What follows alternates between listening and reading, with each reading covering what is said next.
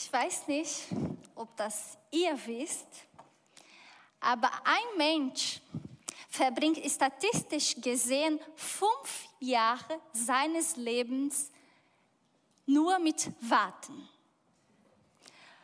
Und worauf warten wir?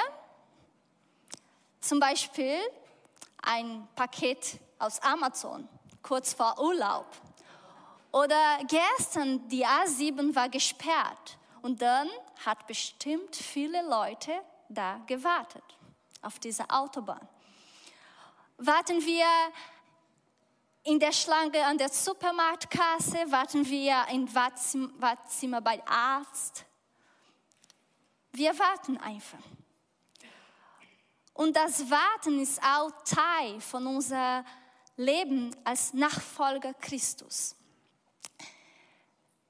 Wir haben die Geschichte gehört oder haben wir schon gelesen, dass Jesus ist auf den Himmel, in der Himmel aufgestanden, äh, aufgestiegen und dann die Jugend waren da, die Jünger, und dann kommt dieser Moment, wo sie einfach gewartet haben.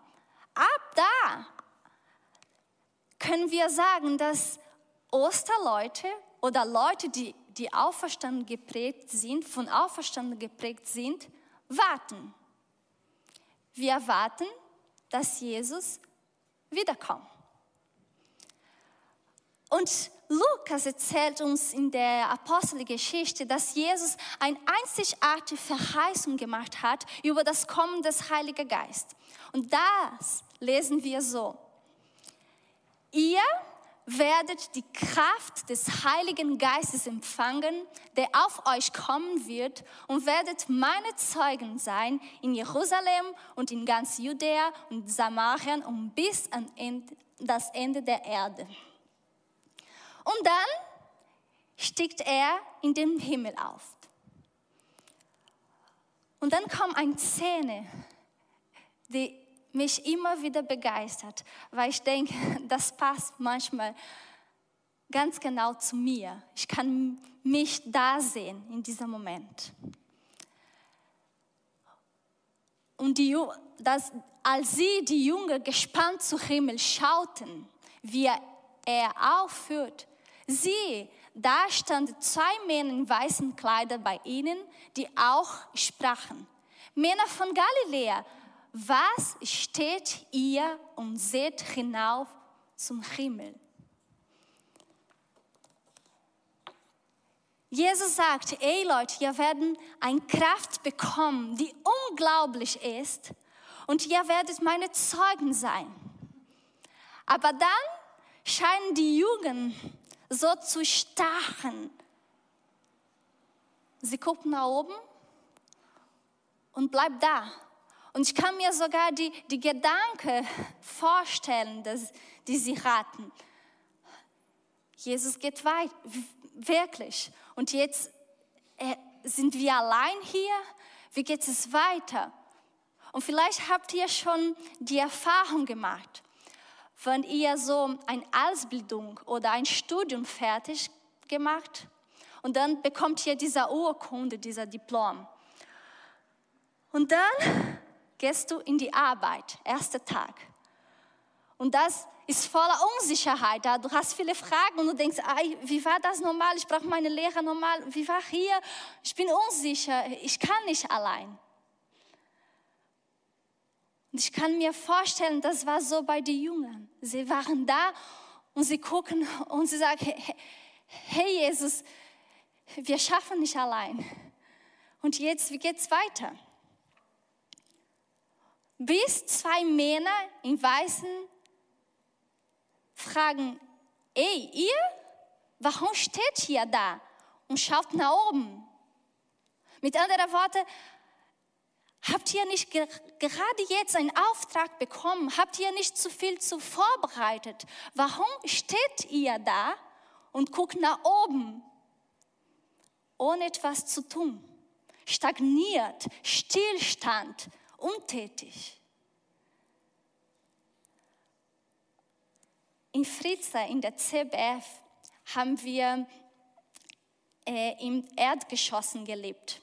Und jedes Stock gibt es einen äh, Balkon. Und eines Tages hat richtig, richtig viel geregnet. Und dann hören wir, plötzlich hören wir ein, ein Geräusch, wie Steinblocken fallen. Und wir gehen raus, gucken nach oben und sehen wir, dass ein Teil von dieser Balkon runtergefallen ist. Und dann waren wir da, Stillstand. Und das war so ungewöhnlich, undenkbar, dass wir stand einfach da und gucken nach oben. Dann kommt Mark, Mark Wickenhöfer kennt ihr bestimmt, und er, fragt, er fängt zu fragen, ey Leute, habt ihr ein Sicherheits, Sicherheits, Sicherheitsnetz zu uns äh, leihen? Habt ihr ein Kletterdings, damit wir da ein sicheres Netz machen und etwas zu machen? Und er war nicht untätig. Er hat gesehen, das lohnt sich, das bringt gar nichts, wenn ich hier bleibe, nach oben gucken und nichts machen. Er begann zu handeln und in diesem Fall etwas zum Schlimmer zu verhindern. Aber so stelle ich mir die Jünger in diesem Moment vor, wie sie aufblicken, umgeben und gefesselt von diesem Moment. Und dann kommen die beiden Männer und sagen, ey, los. Wenn wir an Warten denken, verbinden wir es normalerweise mit langweilig, mit Stillstand, Untätigkeit, Unpro Unproduktivität. Aber auf unserem Weg mit Jesus, in der Erwartung seiner Wiederkunft, sind wir eingeladen, herausgefordert, ausgerüstet, in dieser Erwartungen Erwartung, aktiv zu werden, zu sein. Und die Jünger kannten ihren Auftrag und gleich nach dieser Anstoß, sie gehen weiter, sie machen sich auf den Weg. Zuerst in Gebet, dann sie bereiten etwas vor und dann, wenn der Heilige Geist kommt, und dann sie sind richtig losgegangen. Und wir sehen, dass die Jünger die Erste waren, die dieser neuen Moment, dieser neuen Zeitraum, das Warten erlebt haben. Und wir heutzutage leben wir auch in dieser Wartenzeit. Aber Jesus sagte zu ihnen und zu uns, ich komme wieder. Wartet drauf. Und während ihr wartet, ich will mit euch, durch euch die Welt verändert. Und ihr seid nicht allein. Ich bin bei euch bis ans Ende der Zeit. Und es gibt von, vor allem eine Gemeinde, die an die Paulus geschrieben hat, die dieser Spannung gelebt zwischen Warten, dass Jesus wiederkommt und dem, was, was bedeutet das für mein Leben heute, jetzt. Und vielleicht, ja, ich habe gedacht, können, vielleicht können wir diese Brief ein bisschen zusammen entdecken. Und das ist der Brief von Thessalonik, die Paulus geschrieben an Thessalonik. Und Paulus, er war drei Wochen in Thessalonik. Und dann ist eine Gemeinde stand da. Und wir lesen, dass die Leute waren so begeistert von, von dieser Botschaft, dass sie in drei Wochen schon viel verändert haben. Sie, sie haben zur Seite gelassen, okay, vielleicht kommt Verfolgung, vielleicht kommt etwas Schlimmer. Egal, wir werden Jesus Nachfolger sein und das machen wir. Und Paulus schreibt, dass sie wurden dann, sie waren Glaubensvorbilder. Und Paulus hat über verschiedene Themen geprägt, da in dieser Stadt. Und vor, vor allen einen, das Wiederkommen, Wiederkommen Jesus. Aber dann, wir lesen in der Geschichte, dass, ja, Paulus war da, hat gepredigt, aber dann kommen ein paar, wie immer, Leute, die sagen, nee, wir wollen das Evangelium nicht hören. Und sie haben dann Paulus verfolgt. Und Paulus muss, musste fliehen und konnte nicht das Thema so wirklich beendet. Deswegen hatten die Thessalonicher Fragen über das Thema Wiederkommen Jesus. Und dann Paulus schreibt einen Brief voller Liebe und erklärt alles. Und es ist schon eine Gewohnheit von Paulus, schon in der ersten Kapitel von einem Brief eine Struktur dessen zu erstellen, was er in der Brief ansprechen wird. Er spricht schon ganz an, ganz am Anfang in einer ermutigenden Weise, was er von der Leser erwartet oder was er genau in dieser Brief fordert will. Und dann lesen wir in Thessalonik, dass Paulus sagt so, wir danken Gott allerzeit für euch alle und gedenken euer in unser Gebeten und denken ohne Unterlass vor Gott, unser Vater, an euer Werk im Glauben und an eure Arbeit in der Liebe und an eurer Geduld in der Hoffnung auf unseren Herr Jesus Christus. Geduld in der Hoffnung auf unseren Herr, Herr, das ist dieser Warten. Wir warten auf das und wir sind Geduld. Aber was können wir in dieser Zwischenzeit dann, während wir warten, machen? Und ich habe gedacht, wir beantworten diese Frage mit dieser Bibelvers hier. Werken, Glauben und Arbeiten in Liebe. Und deswegen habe ich zwei Punkte mitgebracht. Und die erste heißt so, im Warten, in dieser Zeit, den Glauben in die Praxis umsetzen. Ich habe schon kurz gesagt, dass Paulus war drei Wochen da. Und die Thessalonicher waren sehr begeistert. Sie waren Glaubensvorbilder. Und wir lesen, dass sie die Umgebung beeinflussen.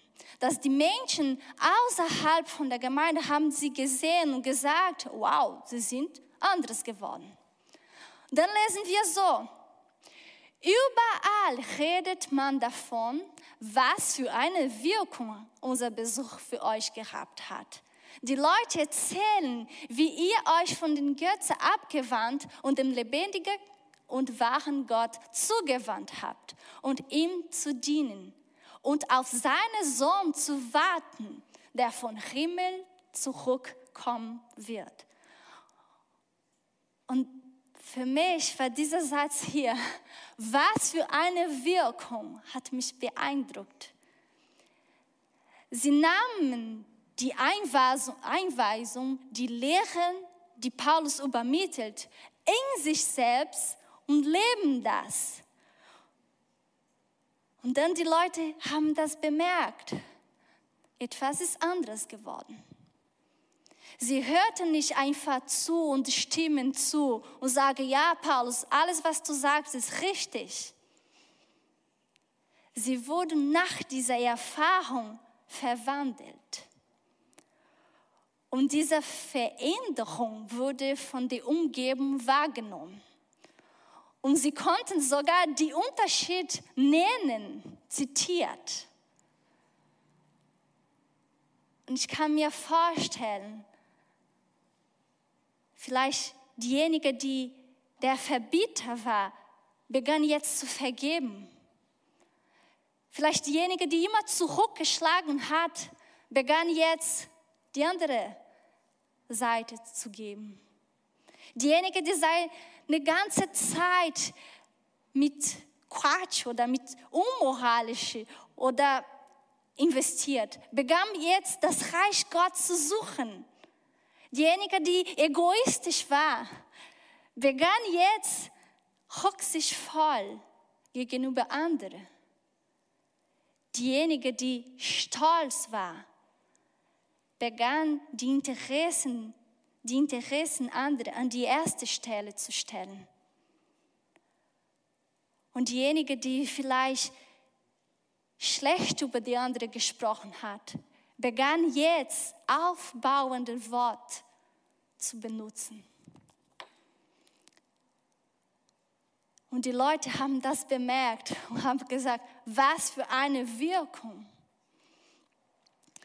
Und in unser christlichen Leben, das ist immer ein gesunder Prozess, die wir wahrgenommen werden dürfen. In dieser Zustand des Warten, Gott möchte in uns, in mir arbeiten. Er möchte, dass wir geistliche wachsen. Und wenn Paulus sagt über geistliche Leben, er sagt immer, dass wir neu geboren sind, aber dann sind wir Kind und wir müssen immer mehr wachsen. Und Teil dieses Reifen, dieser Wachstum, ist etwas zu verstehen mit Kopf und dann mit Herz und dann in Taten zu verändern. Und dann kommt der Unterschied. Vielleicht kennt ihr die Geschichte von Zachäus. Zachäus war ein bekannter Zollner und er hat eine Begegnung mit Jesus. Und als Zollner, Zollner, er hat vieles falsch gemacht. Er hat bestimmt mehr Geld genommen, als er dürfte. Und wenn Jesus in sein Haus war, merkt Zachäus, okay, ich will dabei sein, während du, Jesus, die Welt verändert. Ich will dabei sein. Und dann lesen wir, dass er sagt, ich werde halb von meinen Hefte, meine Güter dem Armen geben und ich werde alles, was ich genommen, so gestohlen, zurückgeben, viel mehr. Und sowohl für Zachäus und auch für die Christen in Thessalonik war nicht einfach so die, den Glauben in Praxis umsetzen. Für beiden hat etwas gekostet. Für Zachäus vor allem materiell, er hat viel Geld verloren, aber auch seine Ehre, sein Stolz. Und für die Christin Thessalonik kostete die Freiheit. Ab, dem, ab dann, sie wurden verfolgt. Und ich wünsche mir, dass wir, dass ich in jeder Gottesdienst, in jeder Hauskreis, in jeder Kleingruppe, in jeder Begegnung mit Jesus, in jeder Bibel lesen, dass ich mindestens einen Punkt nennen kann, der mich geprägt hat und ich bereit bin, in dieser Woche in Praxis umsetzen, umsetzen in die Tat umsetzen.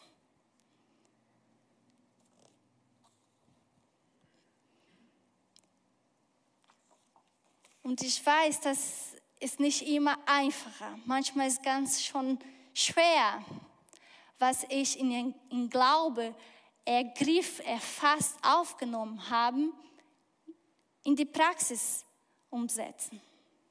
Weil manchmal, das kostet etwas und manchmal wir sind überfordert mit vielen Info und so weiter und dann Gottesdienst ist schnell vorbei, Bibellese ist schnell vorbei.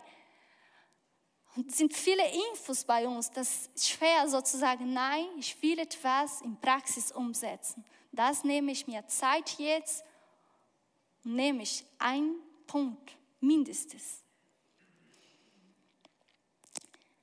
Vielleicht kennt ihr, wenn wir so bei Kindern Vertrauen aufbauen möchte, gibt es ein paar Übungen, die sie machen in der Schule.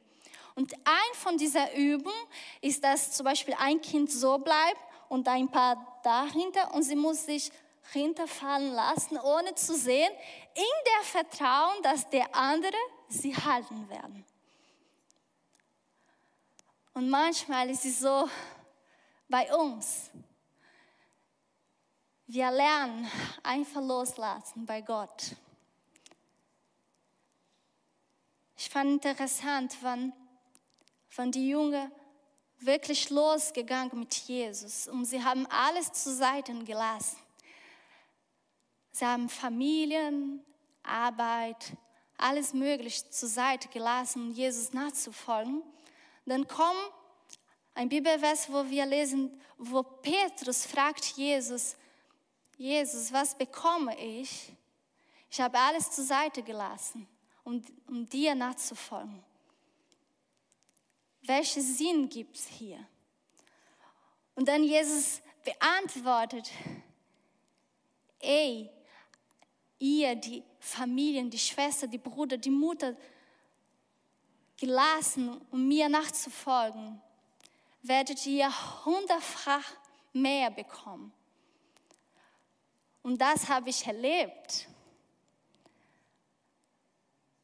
Ich bin nicht reich geworden, ich habe nicht hundertfach mehr Geld oder und so weiter gekriegt.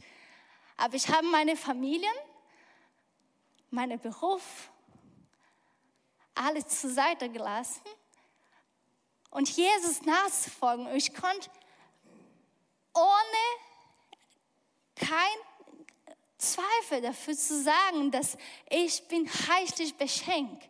Jetzt überall, wo ich bin, ich habe eine Familie. Ich habe Leute in Deutschland, die, die um mich sorgen wie eine Mutter. Ich habe Leute in Deutschland, die sagen, ja, wir versorgen dich wie ein Vater. Und das ist dieser Gedanke, was ich glaube, was ich ergriffen, aufgenommen, erfasst im Glauben. Das vertraue ich und lass mich los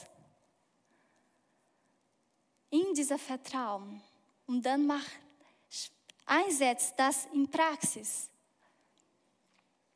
Und das ist, was ich möchte mit dieser ersten Punkt zu sagen. Im Warten, es lohnt sich, den Glauben in der Praxis umzusetzen.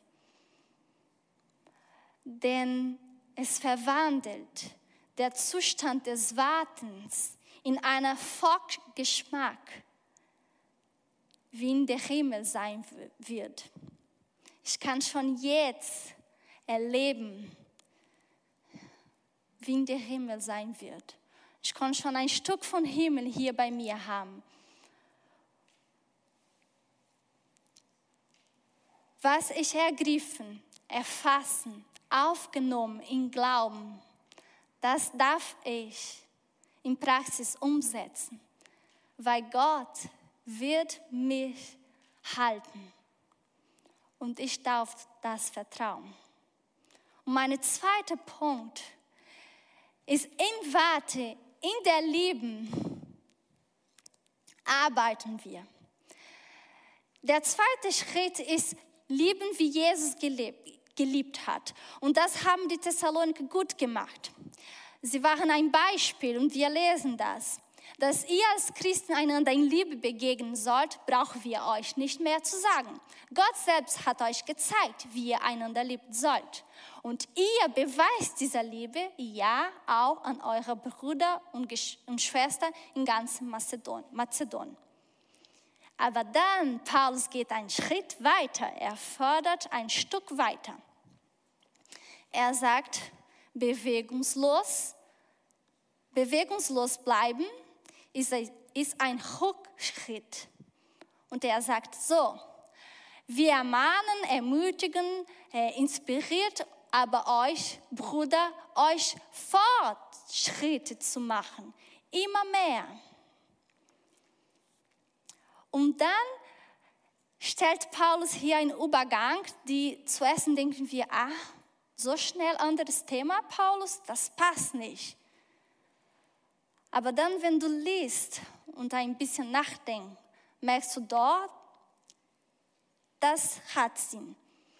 Und er sagt so, noch vollkommen werdet und dann und eure Ehre dahin setzt, dass ihr ein stilles Leben führt und dass eure schafft und mit euren eigenen Händen arbeitet, wie wir euch geboten haben, damit ihr ehrbar wandelt von denen, die draußen sind. Paulus steht, er sagt hier, ein Fortschritt in Liebe und mit einiger Hand zu arbeiten. Warum?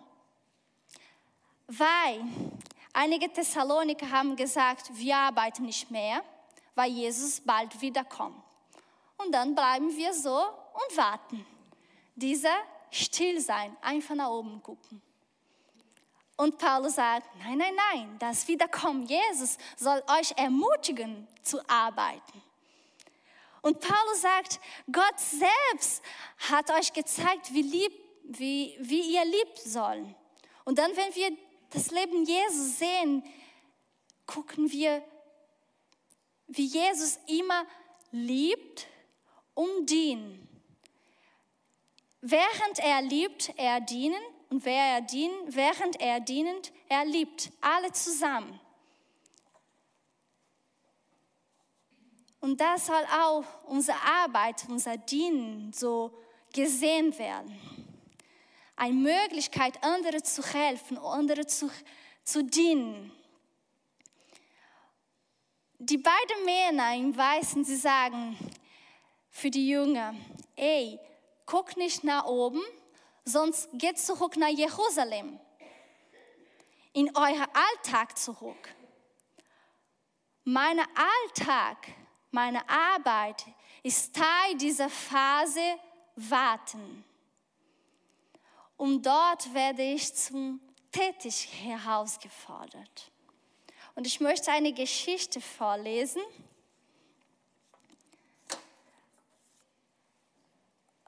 Und vielleicht könnt ihr wirklich diese Geschichte vorstellen.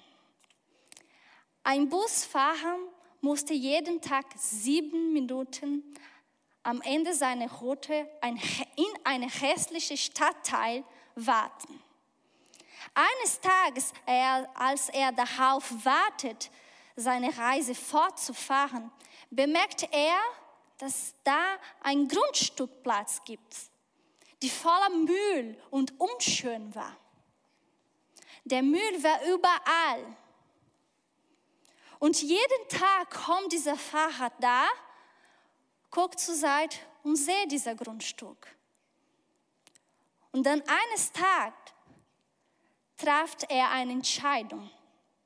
Dieser Ort musste, in dieser Ort muss etwas getan werden. Und dann er stieg auf den Bus und begann, begann eine große Tasche äh, mit Müll zu füllen. Er hat alle Müll weg, aufgeräumt und so weiter. Und sieben Minuten später, er ist zurück in den Bus und seine äh, Arbeit weitergemacht. Und dies wurde seine tägliche Routine. Er hielt an, stieg aus dem Bus und begann den Grundstückplatz zu räumen. Und die Menschen in der Gegend bemerkten die Veränderung. Sie sagen, oh, das sieht sehr schön aus. Als die ganze Müll weg war, bekam dieser Busfahrer eine andere Idee. Er hat, gesagt, er hat gedacht, okay, dann pflanze ich etwas in dieser Grundstück. Und hat angefangen, einen Garten zu bauen. Fahrgäste, die die Nachricht in der Zeitung gelesen hatten, begannen den Bus bis zu Ende Haltestelle zu nehmen. Eines begann dem Fahrer bei Anpflanzen und Pflegen seines Garten zu helfen. Und andere genossen einfach die schöne Aussicht.